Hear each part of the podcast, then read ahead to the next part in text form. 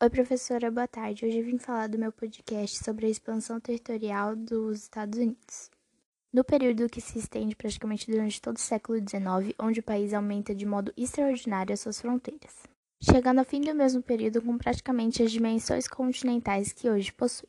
Inicialmente constituído por três estados alinhados ao longo da costa leste da América do Norte.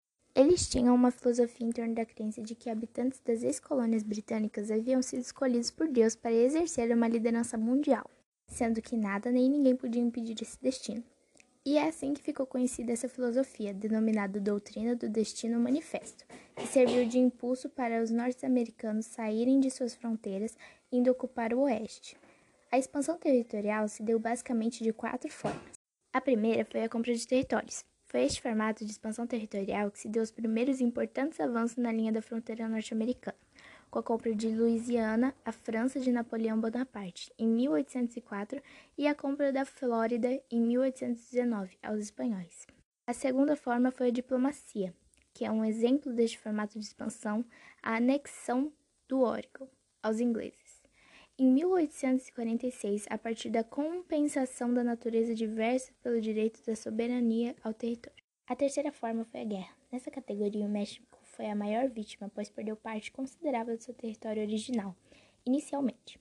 Os colonos norte-americanos estabelecidos no Texas declararam independência desde esse período, logo depois aceitando a sua incorporação aos Estados Unidos. Os conflitos iniciados com a ocupação dos colonos nos Estados Unidos em várias partes do território pertencente ao México chegariam ao fim somente em 1845, através de um tratado de Guadalupe Hidalgo, que estabelecia a fronteira entre o México e o Texas.